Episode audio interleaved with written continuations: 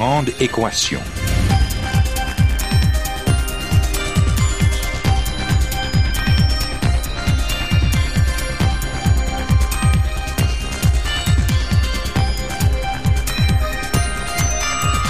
Ici Normand Mousseau, bienvenue à La Grande Équation, votre rendez-vous hebdomadaire avec la science. Cette semaine, les mystères et les splendeurs des arbres.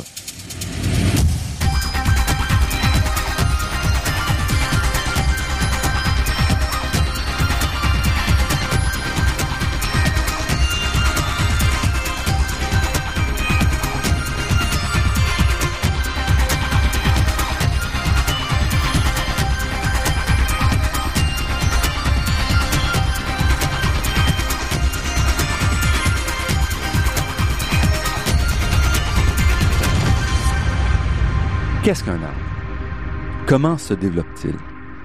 Aussi étonnant que cela puisse sembler, ces questions font encore l'objet d'intenses débats entre les spécialistes de l'arbre, des débats qui ont d'immenses effets sur notre relation avec ces plantes. En effet, les arbres représentent une source importante de revenus pour de nombreuses communautés, mais les arbres assurent aussi de nombreuses fonctions vitales, tant pour la planète dans son ensemble que pour les environnements façonnés par l'humain. Il est donc essentiel de maintenir une relation constructive avec ces plantes dont la durée de vie dépasse de plusieurs fois la nôtre. Comment s'y prendre? Notre approche actuelle est-elle optimale? Notre invité d'aujourd'hui a consacré sa vie à répondre à cette question. Jeanne Millet est biologiste, chercheur et enseignante en architecture et mode de développement de l'arbre. Elle est l'auteur de plusieurs livres sur le sujet, dont L'architecture des arbres des régions tempérées, son histoire, ses concepts, ses usages, et Le développement de l'arbre guide de diagnostic, tous les deux publiés aux éditions Multimonde.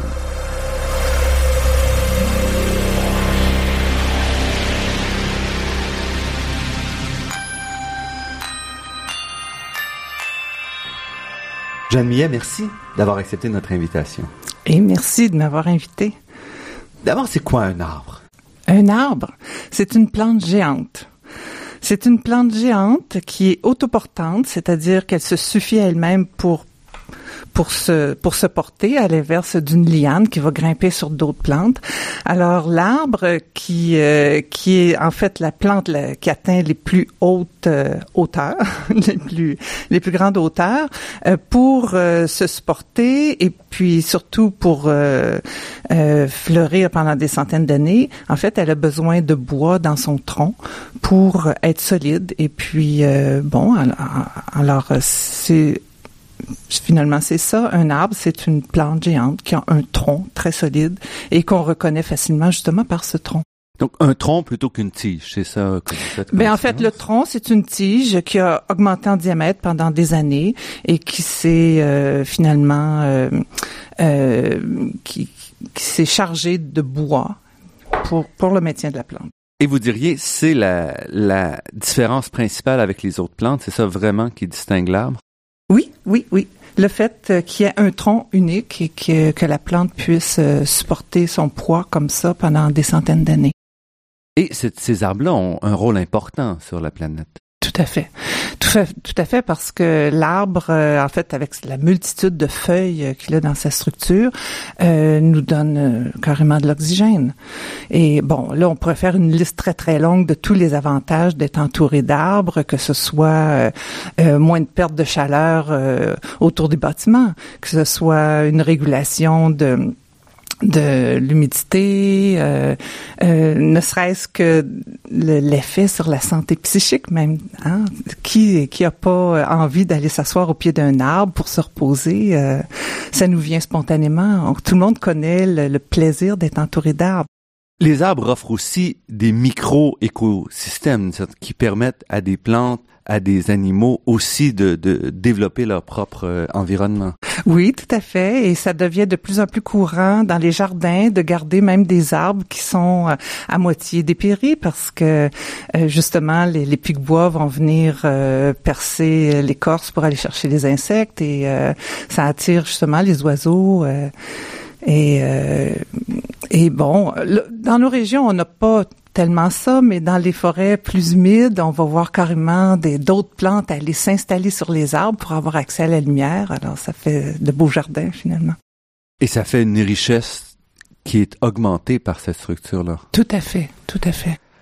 Comment fonctionne un arbre? Qu'est-ce que, qu'est-ce le, comment est-ce qu'un arbre réussit à croître et à assurer euh, alors, faut faut comprendre que l'arbre, euh, si on peut parler dans ces termes-là, son objectif c'est d'atteindre les hauteurs pour avoir accès au soleil. L'arbre est le le champion. C'est un peu la girafe, euh, oui, la girafe des plantes. C'est le champion de, de, la grimpe en hauteur. Donc pour atteindre les hauteurs rapidement par rapport aux autres plantes, euh, l'arbre va avoir pendant ses premières phases de développement une euh, une forte hiérarchie dans le sens que son tronc, sa tige principale, va pousser beaucoup plus vite que ses branches et ça lui permet d'atteindre rapidement les hauteurs. Et une fois en hauteur, là il y a un autre mode de, de, fonctionnement qui se met en place. Il va étaler sa cime sur les sur les côtés. Alors il y a des règles comme ça de construction de la plante qui vont favoriser sa croissance dans une dimension ou dans une autre. Mais ça implique aussi donc une structure euh, plus complexe.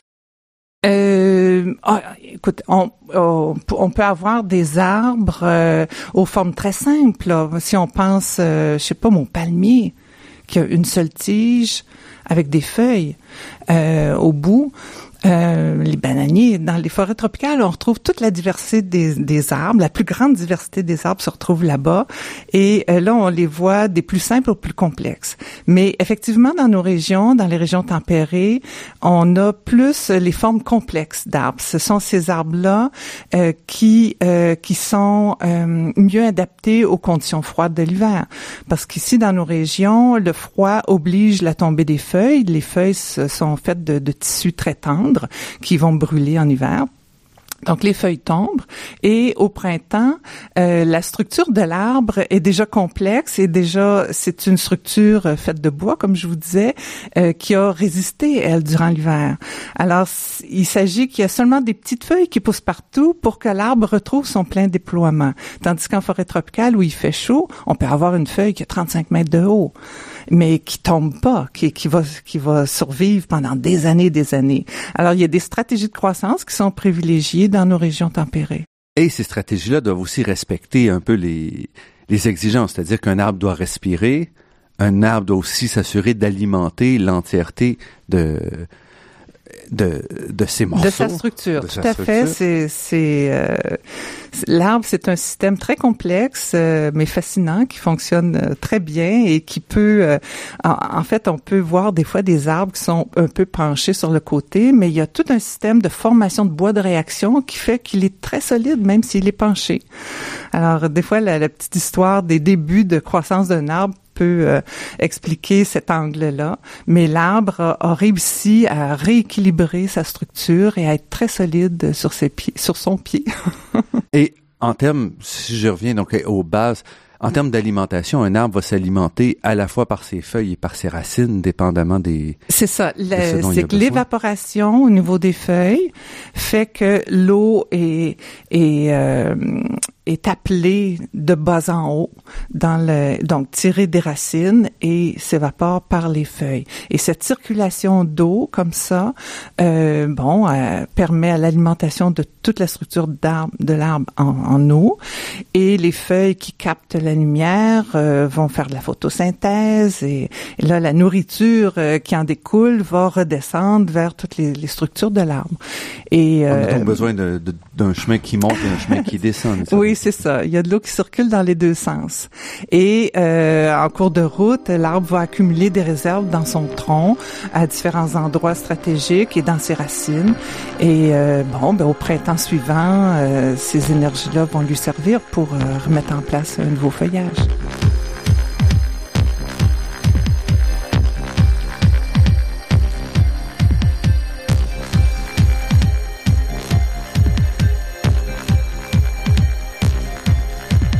Ici Normand Mousseau, vous êtes à La Grande Équation et nous sommes en compagnie de Jeanne Millet, biologiste et auteur du livre Le développement de l'arbre. Et on va s'appuyer un peu sur ce livre-là qui est assez fascinant et qui est très très accessible pour le grand public. Donc quel est le but en fait de ce livre euh, que vous avez publié là, tout récemment? Euh, c'est vraiment un livre qui découle euh, de mes échanges avec euh, les étudiants dans mes cours et des arboriculteurs aussi, qui qui ont besoin de comprendre non seulement comment fonctionne l'arbre, mais aussi qu'est-ce qu'on peut en faire, qu'est-ce qu'on peut faire de ces nouvelles connaissances qui ont été mises au jour. donc, je, je, me suis donné pour défi d'écrire un livre en utilisant que des mots du langage courant, parce que le premier livre que j'avais écrit, c'est vraiment la totale, c'est le livre de référence. Euh, oui, c'est ça. Donc l'architecture des, arbres et des régions tempérées, qui est un magnifique livre avec énormément d'illustrations. Euh, c'est ça, c'est un livre de 400 pages. Il y a 400 dessins. Il faut dire qu'il est très illustré et je l'ai quand même écrit de manière euh, euh, pas trop rigoureuse. Je veux dire, dans des livres scientifiques, on va avoir l'historique des mots, on va avoir mm. beaucoup de références. Là, j'ai écrit d'une façon, euh, bon, pour ne pas alourdir trop le texte, mais il y a un langage spécialisé. Et comme je dis, pour parler de nouvelles choses, il fallait avoir de nouveaux mots. Mm-hmm. Alors, j'ai pris à cœur d'écrire l'histoire complète de l'architecture des arbres et qu'est-ce qu'on en connaît aujourd'hui? Euh, j'ai fait la tournée de, des données de tous mes collègues. Et les concepts qui sont présentés là-dedans euh, sont valables en passant autant pour les arbres des régions tempérées que les régions tropicales. Donc, ça devient le livre de référence mhm. qui nous manquait depuis 20 ans. moi, personnellement, il m'a manqué pendant même euh, mes travaux. Alors, je l'ai écrit et ensuite, euh, j'ai voulu écrire un livre plus vulgarisé qui s'adresse même à monsieur, madame, tout le monde. Oui, c'est tout à fait. C'est ça, qui souhaite comprendre plus, plus simplement, avec moins de mots, en gros, comme un arbre fonctionne et surtout l'aider à reconnaître l'architecture d'un arbre simplement en le regardant. On va y arriver, mais je voudrais commencer, parce que vous commencez comme ça dans votre livre aussi, sur le développement de l'arbre. Et déjà, la graine, et j'étais très surpris, ce que vous dites, c'est que la graine, c'est déjà un arbre en, miniature. Et j'avais jamais vu ça comme ça. Ben oui, tout à fait. Euh, l'arbre est déjà là en miniature. Il y a une mini-tige, une mini-racine dans la, dans la graine. Et il s'agit simplement pour la graine de, de bon, de se gorger d'eau et de, de se déployer, de déployer, la, bien sûr, la tige pousse vers le haut et la, et la racine pousse vers le bas. Et euh, les réserves qui sont dans la graine lui servent le temps de se, de s'épanouir euh, jusqu'à temps qu'elle mette en place ses propres feuilles vertes. Donc, en gros, ce que ça contient, c'est une réserve d'amidon. C'est ça. Plus L'arbre en miniature. Exactement. Le petit germe est là avec euh, avec ses bagages finalement. Et puis bon, dans le livre, je m'amuse à donner le faire le parallèle avec l'arachide qu'on mange. Mhm. Euh, les les deux morceaux de l'arachide, c'est c'est finalement des cotylédons. C'est ça la réserve euh, qu'on trouve dans une graine. Et si on sépare les deux les deux parties de l'arachide, on va retrouver sur un bout la petite plante miniature. C'est observable. Donc, mais, euh, même dans celle qui est rôtie qu'on a, euh, on va retrouver ça. Oui, tout à fait. Et puis après ça, qu'est-ce qui se passe? Donc, on, plante la graine. Ce qu'il faut, c'est simplement que l'eau arrive euh, à la graine pour être. Bon, dépendant des espèces, par exemple, le bouleau jaune aurait de la difficulté à pousser dans un épais tapis de feuilles en forêt. Donc, le bouleau jaune, ces graines vont plutôt germer sur une souche ou sur une roche. Parce qu'ils ont besoin d'accès très rapidement à, à la lumière. Ben c'est ça. en fait, c'est qu'une fois que la, plante pousse, elle a elle a besoin d'aller rejoindre un sol, même mhm. s'il est très mince, et d'avoir en même temps accès à la lumière et l'humidité. Et puis, ce que vous dites, c'est que d'une certaine façon, dans la graine, c'est à peu près la même structure pour tous les arbres, c'est ça qu'on va retrouver? Bon, déjà, déjà dans la graine, il y a une différence entre chaque espèce d'arbre. Son bagage génétique est là. Et c'était ça mon travail, c'était d'étudier le développement de chaque espèce d'arbre séparément et de d'aller euh, repérer qu'est-ce qui est propre à chacune. Alors déjà au départ, le bagage est différent et euh, la plante a des potentialités différentes selon les mhm. espèces. Mais la forme elle-même se ressemble à ce oui, moment-là. Oui, oui, Mais c'est très rapidement, ce que vous indiquez, c'est que très rapidement, au moment où la plante commence à pousser, on va voir des différences. C'est ça. Euh, oui, effectivement. Au départ, c'est semblable, euh, les, les, premières feuilles, mais bon, les feuilles, c'est au niveau des feuilles qu'il va y mhm. avoir une différence de forme. Ensuite, ça va être dans la disposition des feuilles, autour de la tige, la quantité de feuilles qui poussent en une année. Tu sais, déjà, on commence à avoir mhm, des, des, mhm. différences. Et euh, éventuellement, les bourgeons apparaissent à l'aisselle des feuilles. Et euh, comme, bon, j'allais dire comme vous savez, mais plusieurs personnes peuvent ne pas avoir eu l'occasion de voir que à l'aisselle des feuilles, c'est là que se trouve un bourgeon qui éventuellement va donner une branche. Alors nécessairement, déjà la position des feuilles décide en quelque sorte la position éventuelle des branches. Mais quand la plantule est toute jeune, elle n'a pas encore la capacité de produire des branches. Il y a des étapes. De... Donc la première chose que va faire une plante, euh, un arbre quand, la graine sort, c'est de faire pousser sa tige avec le minimum de feuilles requis pour fournir le, pour fournir l'énergie. C'est quelques feuilles pour se nourrir et pour passer euh, à l'étape suivante. Et ensuite, on va commencer, et c'est intéressant parce que déjà là, vous dites, dépendamment des arbres, le, la tige va adopter des formes différentes, va se replier sur elle-même, va monter. Donc, déjà rapidement, les différentes espèces d'arbres ont adopté des formes et vous expliquez qu'il y a des raisons pour ces formes-là. Donc peut-être des, des, raisons. Euh, c'est qu'on est capable maintenant de, de relier les formes avec euh, le comment on pourrait dire le rôle écologique d'une plante. Euh, des plantes qui euh, qui poussent à l'ombre euh, peuvent avoir une stratégie de croissance qui va favoriser un étalement latéral, qui aide à la captation d'une lumière très tamisée, le temps que justement la plante fasse ses, ses forces, reprenne ses forces pour croître encore plus en hauteur.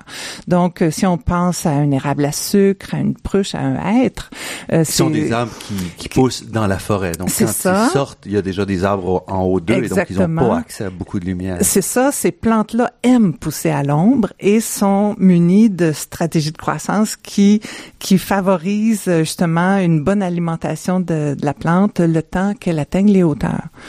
Tandis que des espèces de lumière comme un bouleau ou euh, un tremble. Qui sont des, des, espèces qui poussent souvent après qu'on ait coupé une forêt ou après un feu de forêt. Donc là où ils sont complètement dégagés. Exactement. Ils ont toute la lumière nécessaire. Dans ces conditions-là, c'est bon, le, le, bouleau et le tremble sont très favorisés. C'est leur, leur milieu de prédilection et ils sont équipés d'un mode de développement qui euh, favorise une croissance en hauteur très rapide. Alors ils deviennent vite dominants dans cet mhm. environnement-là. Mais quand les autres qui sont plus lents arrivent, ah là, les bouleaux et les trembles vont, euh, ben, surtout les trembles, là, vont, vont disparaître. Parce qu'ils n'ont pas la capacité de, de, de, vivre sans un accès à beaucoup de lumière. Mais c'est ça. Chaque espèce a comme ses préférences. Il y a certaines espèces d'arbres qui aiment pousser à l'ombre, mais à maturité, elles vont dominer la forêt, comme un érable à sucre. Il y a d'autres espèces qui vont toute leur vie pousser à l'ombre, comme un érable de Pennsylvanie. Euh, mais euh, à l'inverse, il y a des espèces toute leur vie vont pousser à la lumière, comme le tremble. Le tremble peut absolument pas endurer l'ombre. Et euh, et bon, on n'a pas, on n'a pas celui qui pousse à la lumière et qui finit à l'ombre là. Ce serait comme un, comme un non-sens là. et cette cette façon de pousser affecte le rythme de croissance aussi, de même que la hauteur et les, les formes finales? Oui, c'est ça les espèces d'ombre vont avoir une croissance plus lente, mais qui euh, qui leur assure euh, en même temps une maturité. Euh, vous savez, on a souvent tendance dans pépinière quand on prépare les, les jeunes plants mm-hmm. à vouloir les euh, les stimuler pour qu'ils poussent le plus vite possible. Alors, une espèce d'ombre, on va essayer de l'alimenter pour qu'il pousse très, très vite. Mhm. Mais en fait, on, on, se cogne le nez parce que ces arbres-là, quand ils reçoivent trop de lumière, ils se mettent à fourcher. Donc, euh, si on veut avoir une forme adéquate, il faut respecter d'une certaine façon euh, ce à quoi l'espèce est adaptée. Alors, ne pas aller trop rapidement, trop, ne pas trop le nourrir. Ici Normand Mousseau, vous êtes à La Grande Équation sur les ondes de Radio VM et nous parlons d'arbres avec Jeanne Millet. Vous venez de mentionner que les arbres peuvent fourcher et ça, c'était assez fascinant quand j'ai lu votre livre d'apprendre que, en fait, il y a un mode de croissance normal, si on veut, pour chacune des espèces. Puis ensuite, dépendamment des perturbations, elles peuvent quand même s'adapter un peu. C'est ça. La fourche est vraiment une façon pour l'arbre de s'adapter à son environnement. Mais ce qui est nouveau, ce qu'on savait pas euh, jusqu'à il y a quelques années et que mes travaux ont contribué à mettre en évidence, c'est qu'il y a certaines espèces chez qui la fourche est naturelle. Même si éventuellement... Donc, un... pouvez-vous nous expliquer, là, dans votre livre, vous mentionnez quelques grands types de croissance, là, si ouais. on vient en arrière pour que les gens puissent vous suivre un petit peu. D'accord. Alors, je vais donner un, un exemple exemple précis. Mm -hmm. L'érable à sucre. Oui. C'est la première espèce que j'ai analysée, puis tous les problèmes euh, sont arrivés. Comment je peux dire? Non, les problèmes. C'est que c'est une les espèce. oui, c'est ça, les questions, parce que c'est une espèce qui a un développement assez complexe par rapport à d'autres. Et euh, donc, euh, j'ai pas le choix de me rendre compte. Moi, par mon travail, je dois observer des centaines d'arbres, aller les voir dans tous les environnements, puis bon. Et euh, j'ai bien vu que tous les érables à sucre, à un moment ou à un autre de son développement, pendant la construction du tronc, mm -hmm. de façon régulière, à un moment donné, en fait, l'arbre pousse pendant un certain temps, atteint un, un certain développement qu'on peut caractériser par son architecture. Et c'est, il y a une étape où il y a une fourche qui se met en place. Mais l'arbre n'a pas terminé de construire son tronc. C'est vraiment une phase qui est récurrente, qui, mm -hmm. qui est normale dans son développement et qui, qui lui permet d'avoir une certaine plasticité de la forme. Donc, Donc, une fourche, ça veut dire, si on a un tronc, par exemple, okay. on va avoir une branche qui se forme et on voit bien que la branche et le tronc sont différents. Au moment où il y a une fourche, c'est un peu le tronc lui-même qui se scinde en deux. Donc, c'est le tronc est, est doublé, c'est ça? D'accord. Oui, ça peut être un tronc qui donne une forte branche. Ça peut être aussi un tronc dont l'apex, la, l'extrémité, avorte. Donc, le petit bourgeon à l'extrémité ne se développe pas et ces deux branches qui vont former qui vont être fortes et qui vont former la fourche il y a différentes façons de faire une fourche mais dans tous les cas c'est un jeune tronc qui met en place non pas des branches qui sont dominées par le tronc mm -hmm. mais deux axes ou trois euh, qui sont équivalents à lui-même c'est mm -hmm. comme si on, on se retrouve avec deux troncs sur un tronc et là, à ce moment-là, parce que l'arbre est encore jeune, euh, c'est une forme temporaire. C'est une fourche à caractère temporaire. On les appelle les fourches récurrentes. Et à un moment donné, il y a un élément qui se redresse qui lui prend la relève de la croissance du tronc et l'autre élément s'affaisse et devient effectivement une branche. Et cet épisode de fourche et de et de redressement est normal dans son développement.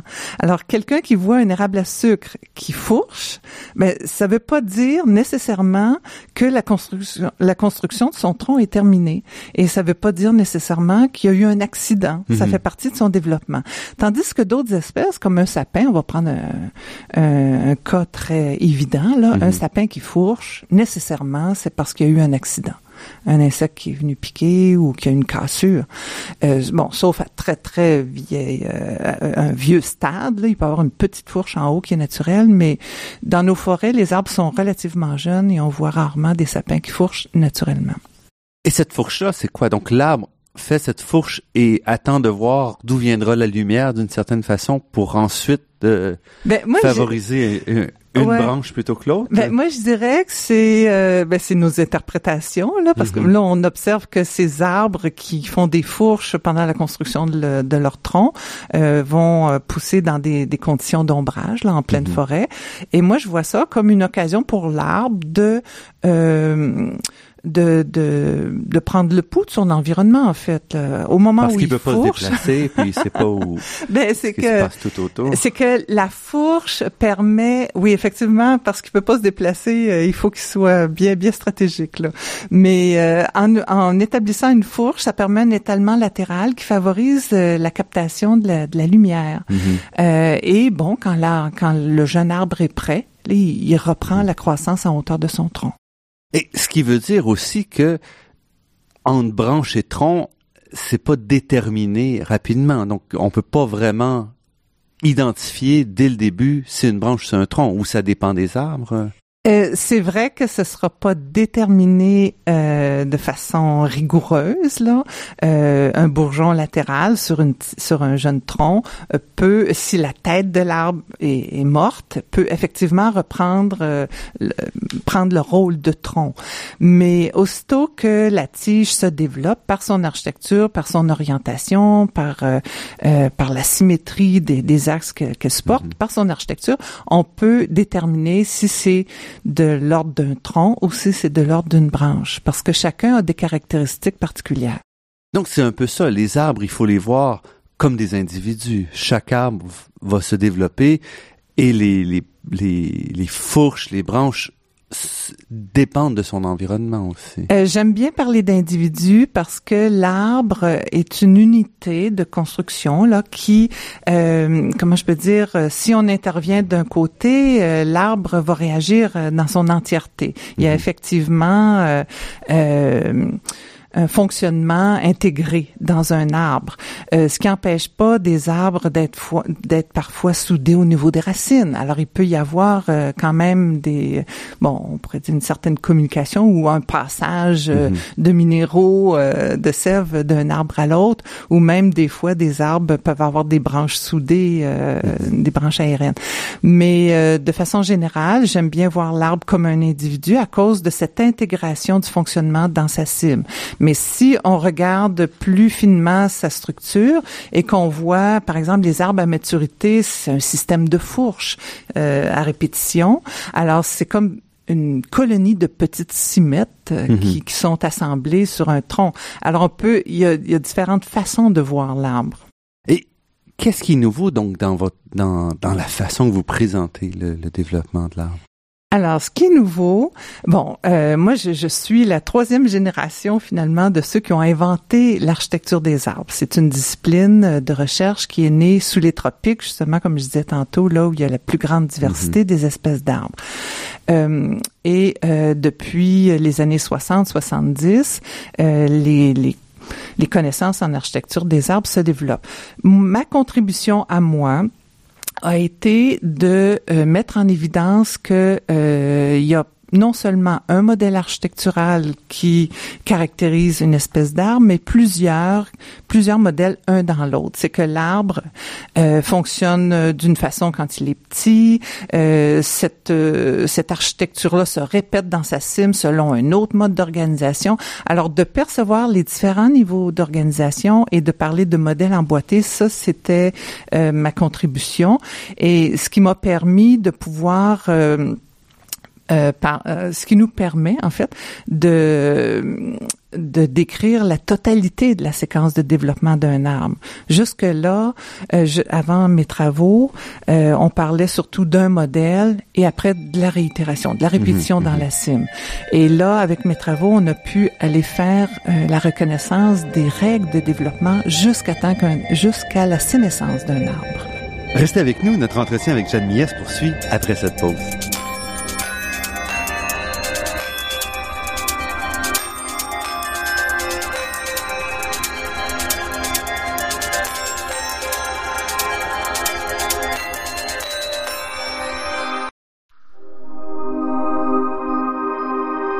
Ici Normand Mousseau, vous êtes à La Grande Équation et nous sommes en compagnie de Jeanne Millet, auteur du livre Le développement de l'arbre, guide de diagnostic, publié aux éditions Multimonde.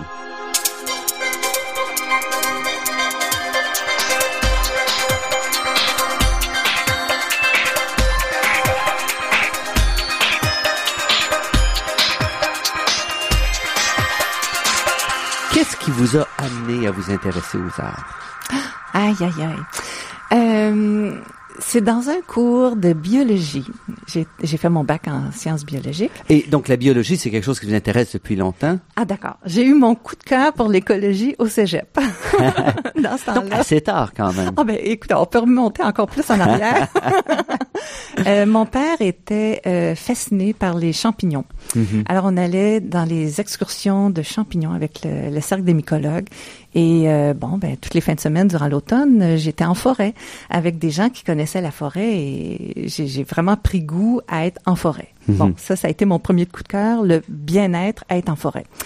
Euh, au niveau du cégep. Euh, j'ai eu un cours d'écologie. Là, ça a été un coup de cœur. Waouh, j'adore. Donc, je me suis inscrite en sciences biologiques à l'Université de Montréal. Et en sciences biologiques, un professeur euh, nous a montré dans un cours d'écologie végétale euh, une diapositive d'un chromols. Moi, quand j'ai vu ça... D'un quoi? D'un chromols. J'ai aucune idée c'est quoi. Alors, un chromols, c'est un mot d'origine allemande. Euh, ça, ça, veut dire, c'est un, un arbre rabougri. Mm-hmm. Donc, c'est un arbre qui a l'air d'un arbuste, mais ce n'est pas génétique. Et c'est pas, euh, c'est pas un, un bonsaï. Euh, ben c'est en fait le bonsaï est inspiré de le chromol, c'est le bonsaï naturel. D'accord. C'est ce qu'on retrouve dans la dans les hautes montagnes et dans le mhm. Grand Nord. Et donc il nous a montré un chromol, c'était comme une espèce de gros coussin de juste quelques pieds de haut et il nous dit le professeur nous dit c'est un épinette ou une une épinette ou plusieurs épinettes, il peut y en avoir plusieurs euh, qui forment ainsi un coussin. Donc cette, ce même arbre là qui aurait poussé dans des bonnes conditions peut atteindre 20 mètres de haut mais parce qu'il est dans des conditions difficiles, il se met à ramper au sol. Moi, j'étais fascinée de voir la diversité des formes que peuvent prendre un arbre. Pour moi, un arbre, c'était, c'était grand avec du mhm. bois dur. Puis là, je le voyais ramper au sol. Là, ça a été mon premier coup de cœur pour les formes de croissance des arbres. Là, j'ai, tout lu ce qui existait sur les chromodes. Et je suis allée faire une maîtrise dans le Grand Nord pour euh, côtoyer les chromodes. Mhm à ce moment-là, je travaillais sur les feux de forêt et j'avais pas encore mis le doigt sur ce qui m'allumait au plus haut point, l'architecture mhm. des arbres. Dans ma vie, ça a été tardif. En fait, c'est à 25 ans que je suis tombée sur un livre sur l'architecture des arbres des régions tropicales. Mais avec les dessins qu'il y avait dans ce dans ce livre-là, j'ai été complètement renversée. Euh, mon, comment je peux dire, ma compréhension des arbres a changé. Mhm. euh, j'ai eu un coup de cœur terrible et j'ai voulu aller dans cette discipline-là. Sauf que personne en Amérique du Nord faisait de cette, euh, ce genre de recherche. Euh, donc, j'ai dû aller en forêt tropicale pour rejoindre les chercheurs qui faisaient de, de tels travaux. Et ça, vous avez ça avec des gens en France, à Montpellier? Euh, oui, en fait, j'ai appelé un chercheur euh, français, lui dit, lui demander est-ce que je peux vous rejoindre? J'aimerais apprendre. Bon, j'avais. Donc en Europe, on s'intéressait à cette question-là. Bon, ah, donc c'est un France, un botaniste français, euh, Francis Allais, et un forestier, un ingénieur forestier hollandais des Pays-Bas, euh, Rolof Oldeman. C'est deux chercheurs qui ont inventé l'architecture des arbres alors qu'ils travaillaient en forêt tropicale, autant en mhm. Amérique du Sud qu'en Afrique. Et eux, euh, par euh, leurs observations, et c'est eux qui ont commencé à dessiner, même si c'était pas à la mode, euh, plus à la mode, parce qu'anciennement on dessinait en sciences. ils se sont mis à dessiner. Et ils se sont rendus compte que le dessin permet de, de comprendre très rapidement des systèmes complexes, mm-hmm. plutôt que d'aller prendre des mesures fines et de se perdre dans une foule de, de, de mesures fines. En fait, si on va trop finement dans l'analyse, on est obligé de réduire le nombre d'arbres qu'on observe, de réduire le nombre de caractères, de réduire le nombre de branches. Donc, on ne peut pas avoir une vision globale. Et pour des plantes de l'ampleur des arbres, il fallait avoir une approche globale et dynamique. Et c'est par le dessin que ça passait. Donc, euh, on en entendait peu parler parce que des mhm. chercheurs qui font des dessins à une époque Ça fait un peu démodé, là, les, botanistes dans les années... Euh, ben, du 19e siècle était fort là-dessus. Exactement. Et puis, euh, bon, avec l'engouement pour l'informatique, et moi, ben même mon père était euh, de la première génération de ceux qui faisaient des programmes pour euh, les ordinateurs. Mhm. Donc, j'aime bien dire, écoutez, c'est pas parce que je suis pas capable de me servir d'un ordinateur. Mais j'ai voulu aller voir l'arbre, avoir contact direct, mhm. utiliser cette approche par le dessin. Et je me disais, le jour où j'aurai besoin des chiffres, j'irai je suis pas démunie. Mais j'en ai pas eu besoin mhm. et au contraire, il y a tellement à voir. J'ai été estomaquée de me rendre compte qu'il y a tant de choses à voir qu'on n'avait pas mhm. vu encore. Et aussi, parce qu'un arbre se développe continuellement d'une certaine façon, son histoire est inscrite dans sa situation actuelle. C'est ça, c'est le fait que ce soit un arbre qui vive des centaines d'années, qui a une structure pérenne, c'est-à-dire mhm. qui justement qui dure longtemps grâce à son bois. Euh, il y a, on retrouve tous des indices, des, des, témoignages de son histoire. Mais en plus, c'est bien sûr que je m'installe pas devant un arbre pour euh, regarder comment il pousse. Je peux pas le suivre sur des centaines d'années. Donc, je dois observer beaucoup beaucoup d'arbres de la même espèce de plusieurs âges différents. Et mhm. chaque chaque petit arbre euh, me révèle une partie de la séquence de développement. Euh, chaque chaque arbre de bas en haut euh, va connaître une différence, un, un, changement dans son fonctionnement que je peux repérer par son architecture. Alors c'est par recoupement mm-hmm. d'arbre en arbre que je peux déduire de la séquence complète. Et vous avez fait une carrière qui est pas complètement conventionnelle non plus non. Euh, bon, quand je suis partie en Guyane française pour faire la formation, c'est un cadeau que je me faisais. Je savais exactement qu'il y avait aucun emploi qui m'attendait dans ce domaine-là. Personne, comme je vous dis, en Amérique du Nord en faisait. Et c'était surtout tropical aussi, les mhm. travaux, en milieu tropical. Et quand je suis revenue au Canada, euh, j'avoue que j'ai eu un malaise. Je me disais, mais voyons, on est dans un pays de forêt Hein? notre économie est basée beaucoup sur la mhm. forêt. Et je disais récemment euh, dans l'actualité que le Canada compterait le deuxième plus grand nombre d'arbres euh, au monde. Alors, euh, bon, c'est important. et, et, et, comment se fait-il qu'on connaisse pas comment nos arbres se développent? Moi, j'étais plutôt mal à l'aise face à mhm. ça. Et euh, bon, j'ai compris quand la, tant que la ressource est abondante, on se pose moins de questions, on coupe mhm. et bon, c'est disponible.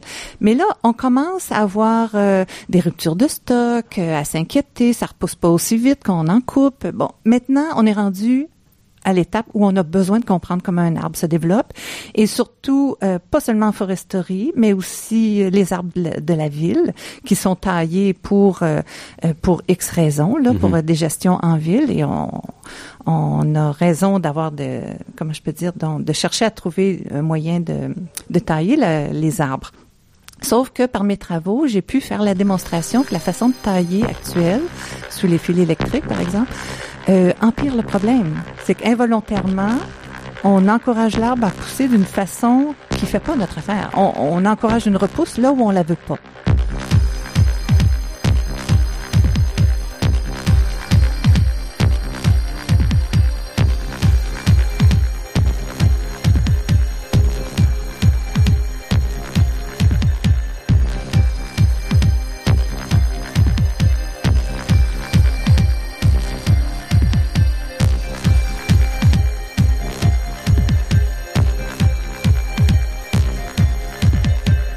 Jeanne Millet, auteur du livre Le développement de l'arbre, guide de diagnostic publié aux éditions Multimonde. Jeanne Millet, justement, vous parlez de découpure et c'était fascinant dans votre livre de de voir le lien que vous faites entre la façon dont on taille et la façon dont l'arbre va réagir à cette agression-là. Oui, mais c'est ça. C'est que on a besoin de comprendre de quelle façon l'arbre se développe pour comprendre sa réaction.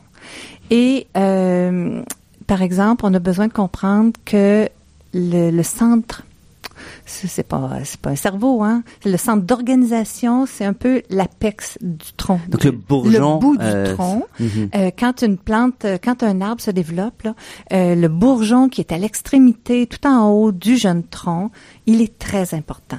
Parce que c'est l'axe le plus dominant et lui l'extrémité envoie des hormones dans le, reste de la structure de l'arbre. Alors c'est l'axe dominant par son bourgeon terminal qui a un, un signal qui est envoyé aux branches pour leur dire ne poussez pas trop vite, je suis moi qui le dominant. c'est ça. Et si vous coupez la tête, mais mhm. ben là c'est la folie. Toutes les branches ont comme un regain, hein, parce qu'on leur euh, elles sont libérées d'une d'une pression et elles se mettent à pousser. Donc, euh, un horticulteur me disait, on sait bien, quand on commence à tailler un arbre, un jeune arbre, on sait plus ce qu'il va faire parce que là, il est mhm, tout mhm. désorganisé. Et on voit beaucoup, beaucoup d'arbres désorganisés comme ça. Et quand on veut orienter de façon efficace la croissance d'un arbre, parce qu'on veut, par exemple, protéger les bâtiments, mhm. euh, éviter le contact avec les fils électriques sur la rue, mais c'est important de pouvoir orienter, donc que l'arbre soit organisé pour que l'orientation soit efficace. Et vous mentionnez aussi qu'au moment où on va couper une branche, par exemple, l'arbre va amener de l'énergie pour dire, hop, il y a des problèmes ici, il va falloir euh, que je travaille plus fort. Et donc, la coupe à répétition peut, en fait, favoriser des repousses là où on les veut pas. Exactement. Puis, plus que ça, c'est qu'on provoque le besoin de revenir. Euh, à l'instant où on coupe une branche forte, euh, une tête, euh, là, quand il y a une repousse, mm-hmm. il y a en même temps une accumulation de réserves d'amidon à la base de cette repousse-là dans le tronc ou dans une grosse branche. Et cette réserve d'amidon euh, favorise une repousse au même endroit. Alors, si on coupe, ça, ça repousse très fortement, on recoupe encore parce qu'on la veut pas à cet endroit-là et ça repousse. Donc c'est nous-mêmes qui euh, enclenche une espèce de, de cycle infernal de, de taille repousse parce que l'arbre lui est toujours euh, euh, oui c'est, un mécanisme pour euh, l'arbre tout ce qu'on lui coupe il cherche à le remettre en place.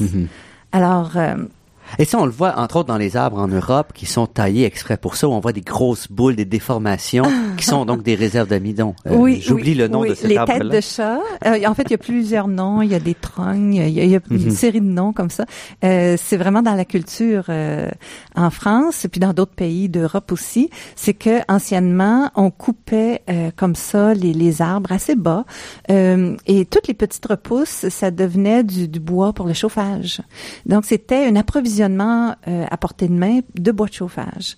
Et euh, donc, les gens coupaient toujours à répétition et exploitaient ce potentiel de l'arbre de- d'avoir des, des réserves euh, là où on le coupe et de, de repousser toujours au même endroit. Donc, euh, les trognes ou les arbres têtards avec les boules, euh, c'est- tous les, les toutes les repousses, là, l'accumulation d'amidon. Ça fait des grosses boules. Euh, bon, c'était exprès pour que ça repousse toujours au même endroit. Mais nous, sous les fils électriques, on s'est, on a enclenché ce système-là involontairement parce que on voulait pas que ça repousse en dessous des fils. Tu vois, c'est amusant. Ben là maintenant, on comprend le, le phénomène. On pourrait éviter ce, ce phénomène-là.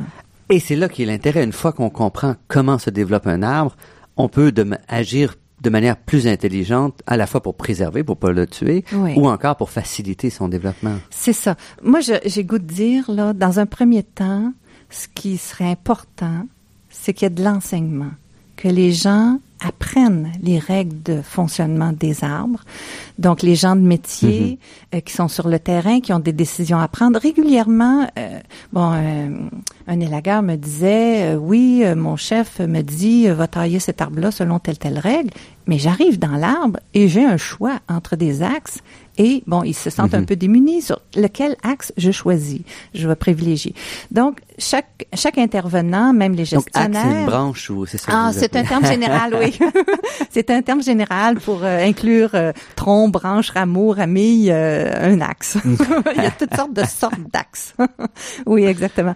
Et donc, euh, euh, ce que je voulais dire, c'est que tous ces gens de métier ont besoin de comprendre comment se développe un arbre. Et à ce moment-là, leur travail va être beaucoup plus beaucoup de beaucoup simplifié parce qu'ils sauront en voyant l'arbre euh, reconnaître dans quel état il est et ça va leur donner des, des indications sur la façon d'intervenir.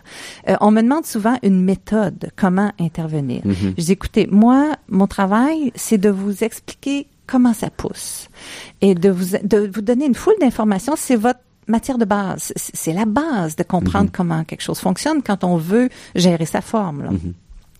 Et si je vous donne une méthode trop précise, dans la moitié des cas, ça fonctionnera pas. Parce que c'est important pour vous que vous reconnaissiez, est-ce que cet arbre-là est sénescent ou en pleine expansion? Est-ce qu'il est dépérissant parce que il y a, bon, il y a eu beaucoup d'interventions dessus qui, qui le rendent dépérissant? Mais un arbre dépérissant n'est pas sénescent. Donc, Alors, naissant, vous le disiez, qui, qui est au point de mourir. c'est ça. L'arbre sénescent, oui. il est rendu au bout de sa vie. Alors, il pourrait vivre encore plusieurs années, mais euh, il y a, son potentiel n'est pas très grand là, de, de développement, donc on va pas intervenir sur un arbre sénescent, on accélérerait sa mort.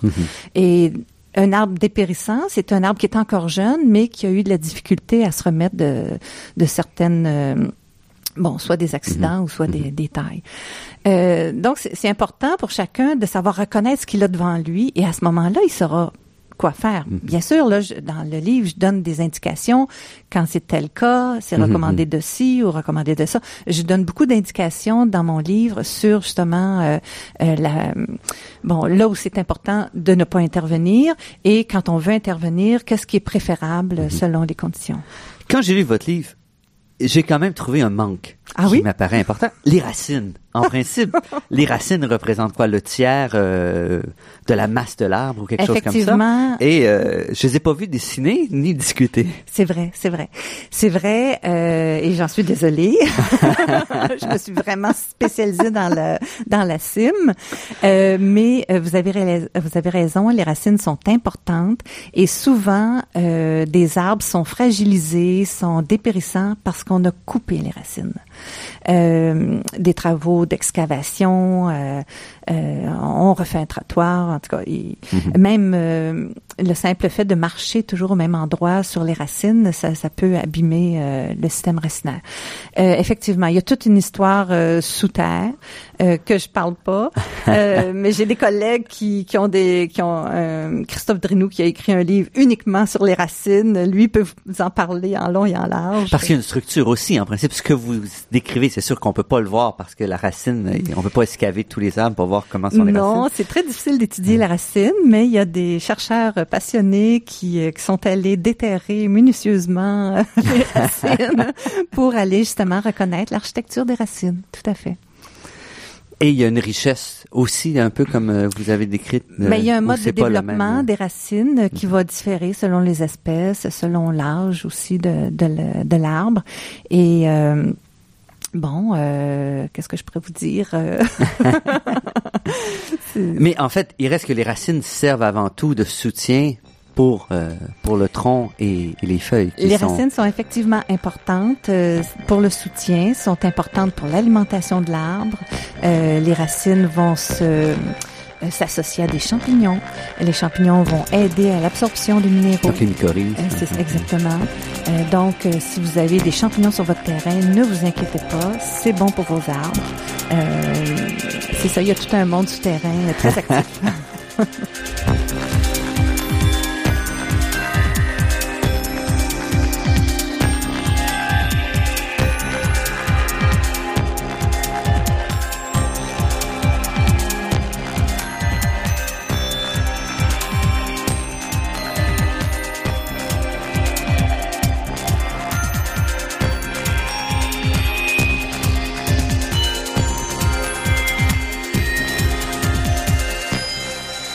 Ici Normand Mousseau, vous êtes à La Grande Équation sur les ondes de Radio VM et nous sommes en compagnie de Jeanne Millet, biologiste et auteur de plusieurs livres sur l'architecture des arbres, dont L'architecture des arbres des régions tempérées, qui est un, un magnifique volume qui est euh, plein d'illustrations pour ceux qui aiment les arbres.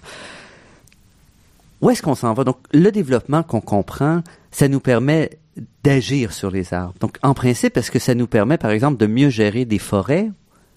Déjà, ça nous permettrait euh, de, comment je pourrais dire, d'avoir un outil accessible, simple, pour reconnaître à quel état de développement les arbres sont rendus. Alors, pour tout ce qui est euh, repérage, euh, quand on veut faire des éclaircissages... Parce qu'un âge et un état de développement, c'est pas la même chose. Non, c'est ça.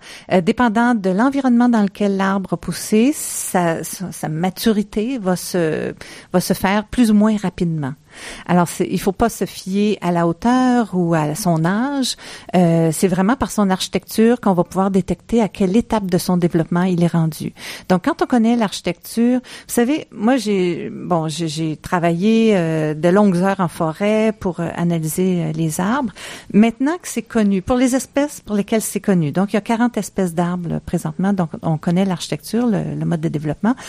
Et euh, pour ces espèces-là, les repères euh, existent. Donc, quand on prend connaissance de ces connaissances-là, de ces données-là, et qu'on va en forêt, par une simple observation, on peut savoir à quelle étape l'arbre est rendu dans son développement, ce qui est un outil important en gestion de l'arbre et des forêts. Mais si on parle de développement, quelles sont les phases? Moi, j'imagine un arbre jeune, un arbre mature, un arbre vieillissant, mais j'imagine que vous Euh, parlez de fait. plus de subtilité que ça. Euh, bien, quand je vais euh, analyser une espèce d'arbre, je pars pas avec une idée préconçue de de décrire le stade jeune, euh, euh, je- bon jeune arbre, arbre mature, etc. Je je je veille vraiment à repérer quelles sont les étapes propres à cette espèce-là. Et oui, éventuellement, on, on se retrouve avec des stades euh, au nom qui se ressemblent d'une Mhm, espèce à l'autre. Mais une espèce peut avoir cinq stades et une autre sept. C'est, c'est- ça dépend de l'évolution de son architecture. Donc, euh, bon, euh, je, je suis souvent amenée, bon, oui, à parler de la plantule, Mhm. euh, vraiment ce qui sort de la graine. Après ça, euh, du très jeune plant, je- jeune plant, euh, jeune arbre, euh, arbre adulte. bon, il y a plusieurs stades aussi dans le... Et où la structure même de l'arbre change à mesure. C'est ça. C'est ça. Donc, pouvez-vous donner un exemple? Donc, euh, simplement l'apparition des différentes catégories d'axes, qui est très progressive euh, pendant le développement mhm. d'un arbre. Euh, donc, au début... c'est-à-dire des branches, des sous-branches. C'est ça. Au début, c'est un jeune tronc qui, mhm. qui n'est pas euh, ramifié du tout. Un stade suivant, il y a, puis il y a apparition des premiers rameaux. un troisième stade, quand les rameaux eux-mêmes vont se ramifier. Mais je vais pas nécessairement parler d'un stade différent à chaque fois qu'il y a une catégorie d'axes de plus qui apparaît, mhm. mais plus quand il y a un fonctionnement qui change. Donc, au début, s'il y a un fonctionnement très hiérarchisé, euh, je parlais des fourches chez les jeunes trombes. Quand cet événement-là survient, souvent c'est associé à un degré de ramification précis. Alors, euh, on reconnaît comme ça des étapes.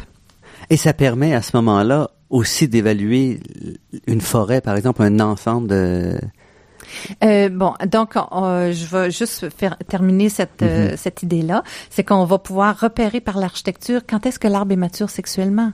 Donc par une observation spontanée, d'un arbre, on peut savoir qu'il est mature sexuellement. Parce que c'est pas dès le début qu'il va non, faire des... Non, non, oh non, ça peut être 15 ans, 20 ans, 30 ans selon les arbres. c'est vraiment associé à sa maturité. Mhm.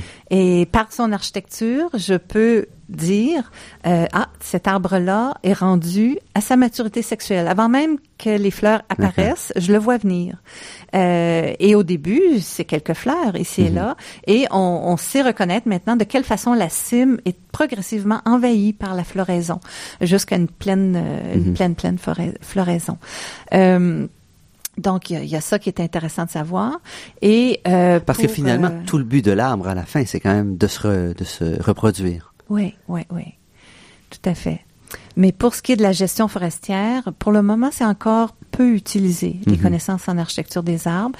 Mais euh, moi, je, je, je, prédis que dans un avenir approché, euh, ce sera un cours de base pour les forestiers aussi, parce que eux ont besoin de reconnaître euh, dans quel état les arbres sont rendus au niveau de leur développement, et ce sera un outil rapide de diagnostic mhm. pour eux, pour la gestion.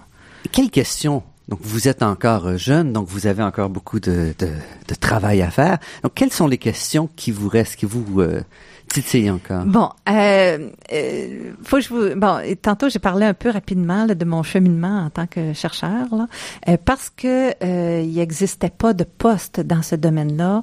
Moi, j'ai eu tous les tous les, les, les, chemins à ouvrir, là, un par un. Donc, j'ai réussi à trouver des financements. J'ai fait mon doctorat, mhm. j'ai réussi à trouver des financements et à travailler pendant 20 ans à faire des analyses architecturales.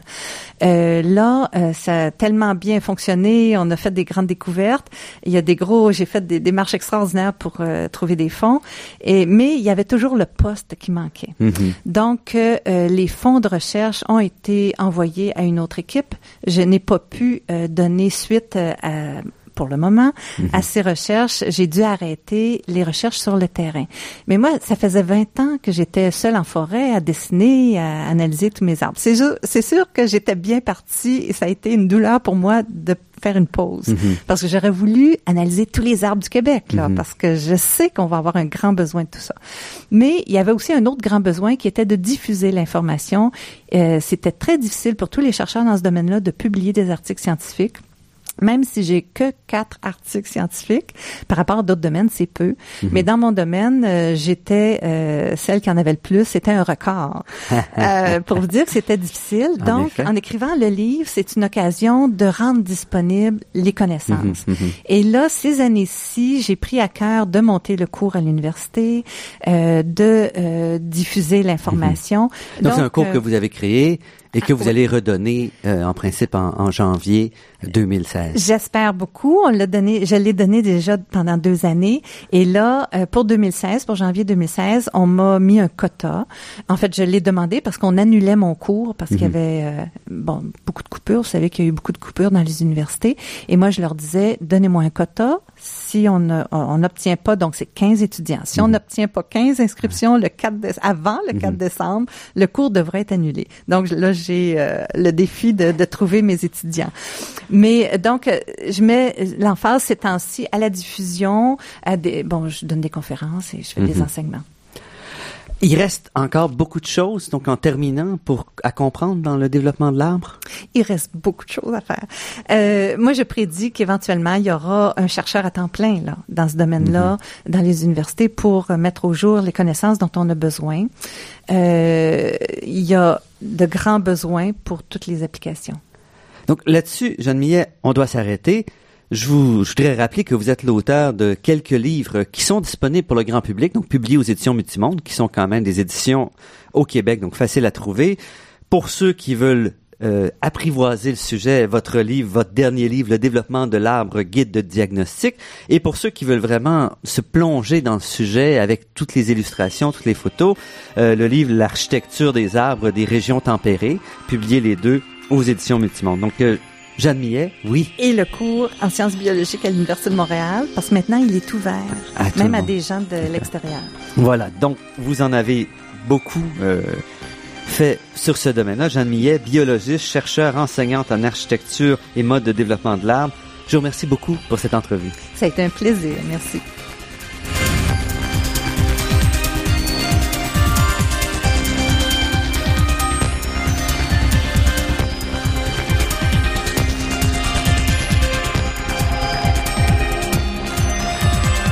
Je remercie Daniel Fortin à la technique et pour la création des thèmes musicaux entendus à l'émission, Marc-André Miron, site Internet, et Ginette Beaulieu, productrice déléguée. Je remercie également le Fonds de recherche du Québec, la Fondation familiale Trottier et l'Université de Montréal pour leur contribution à la production de cette émission. Vous pourrez entendre cette émission en vous rendant sur le site Internet de La Grande Équation.